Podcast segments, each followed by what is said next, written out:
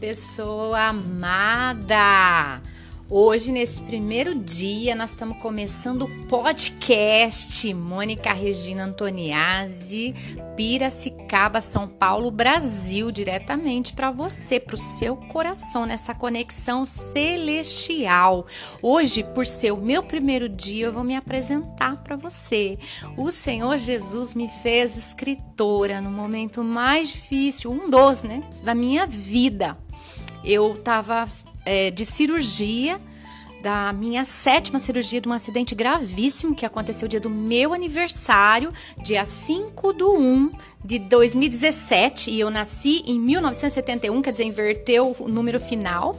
80 dias após a minha mãe ter sido é, acometida por um câncer terrível, uma leucemia mieloide crônica. 80 dias depois, dia do meu aniversário, aconteceu isso.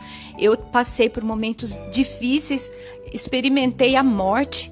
É, quase tive uma amputação da minha perna, porque eu tive um, um, esmagamento, foram fraturas múltiplas, lesionei os ligamentos do quadril, do joelho Fiquei seis meses, um mês no hospital, seis, seis meses sem poder pôr o pé no chão.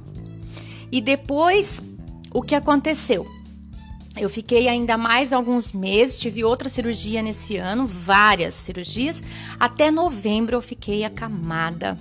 E se fosse pouco tudo isso, o processo de reabilitação para eu voltar à minha vida, em 2019 agora, eu tive a tristeza de receber a notícia que a minha irmãzinha especial estava voltando o câncer nela, que a minha mãe havia cuidado dela cinco anos e ele voltou e agressivamente de uma maneira terrível. Em fevereiro nós ficamos sabendo e ela faleceu. Ela veio a partir dia 24 de junho de 2019. Então eu só tinha motivos para me desesperar, motivos para ficar triste, motivos para reclamar e não. Em tudo eu dei graças, em tudo eu agradeci, porque Deus, ele foi tão maravilhoso na minha vida e eu jamais poderia agir com ingratidão. Então eu tô aqui para dizer que agora, nessa última cirurgia, no dia 12 de março de 2020, a, a história é bem complexa, mas eu tô resumindo aqui para você. Quem é bom em desculpa não é bom em mais nada. Ele me fez escritora. Com quatro dias, eu, eu comecei a escrever quatro dias de cirurgia. No dia 3 de abril, eu mandei para a gráfica o meu livro e tá para ser publicado. Ferida ou cicatriz na alma, só os vivos curam. E eu tô aqui me apresentando para você e dizendo para você: você não me conhece, mas o Deus do impossível sabe quem eu sou. Quase 27 anos caminhando na presença de Deus, achando que eu sabia tudo de Deus. Ele sabe tudo de mim, ele sabe tudo de você. Mas e você? Quem é Jesus para você? Ele é uma pessoa que está distante, uma pessoa que está lá na cruz, uma pessoa que você vai ver na procissão, na igreja, e eu não estou aqui falando de religião. Você vai ver na igreja católica, você vai ver na igreja evangélica. Quem é Jesus para você? Hoje, Jesus é meu amigo. Eu passei por desbloqueios emocionais terríveis, é, coisas assim que eu vou estar tá relatando no meu livro que com base na minha história eu escrevi uma história porque o Senhor me fez escritora.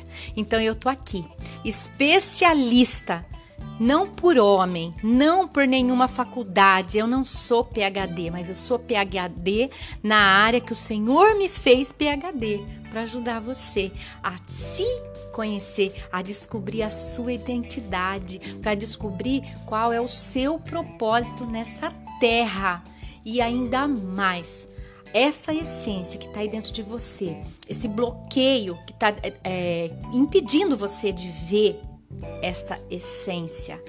A manga, o caroço da manga não é uma semente, ela é uma mangueira. Você é filho, é filha do Deus vivo e nasceu para arrebentar no bom sentido, arrebentar. Está escrito em Gênesis 1, 26 que você veio para dominar sobre tudo, tudo, tudo é tudo, tudo que está no céu, na terra, na água, que rasteja pela terra, ou seja, os vírus, tudo. O Adão, nosso irmão, ou aliás, né, nosso pai Adão, Lá em Gênesis relata tudo isso. Eu estou aqui simplificando para você.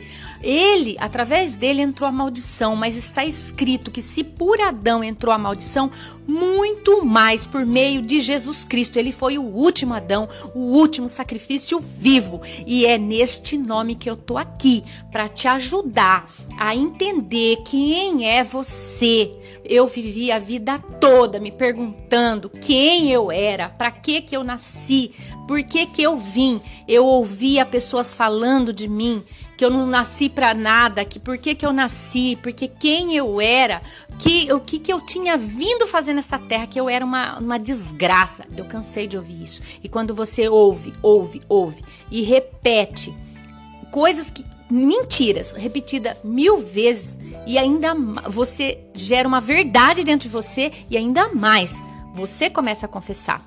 E eu tenho uma notícia para te dar. Você não é o que todos dizem a seu respeito. Você não é quem você pensa que você é, quem você fala que você é. Não interessa o que você fala. Eu digo para você, você é o que Deus diz para você. Você é imagem, semelhança do Deus vivo e nasceu para dominar sobre todas as coisas. E aos poucos nós vamos despejar tudo. Eu tô aqui entregando o ouro.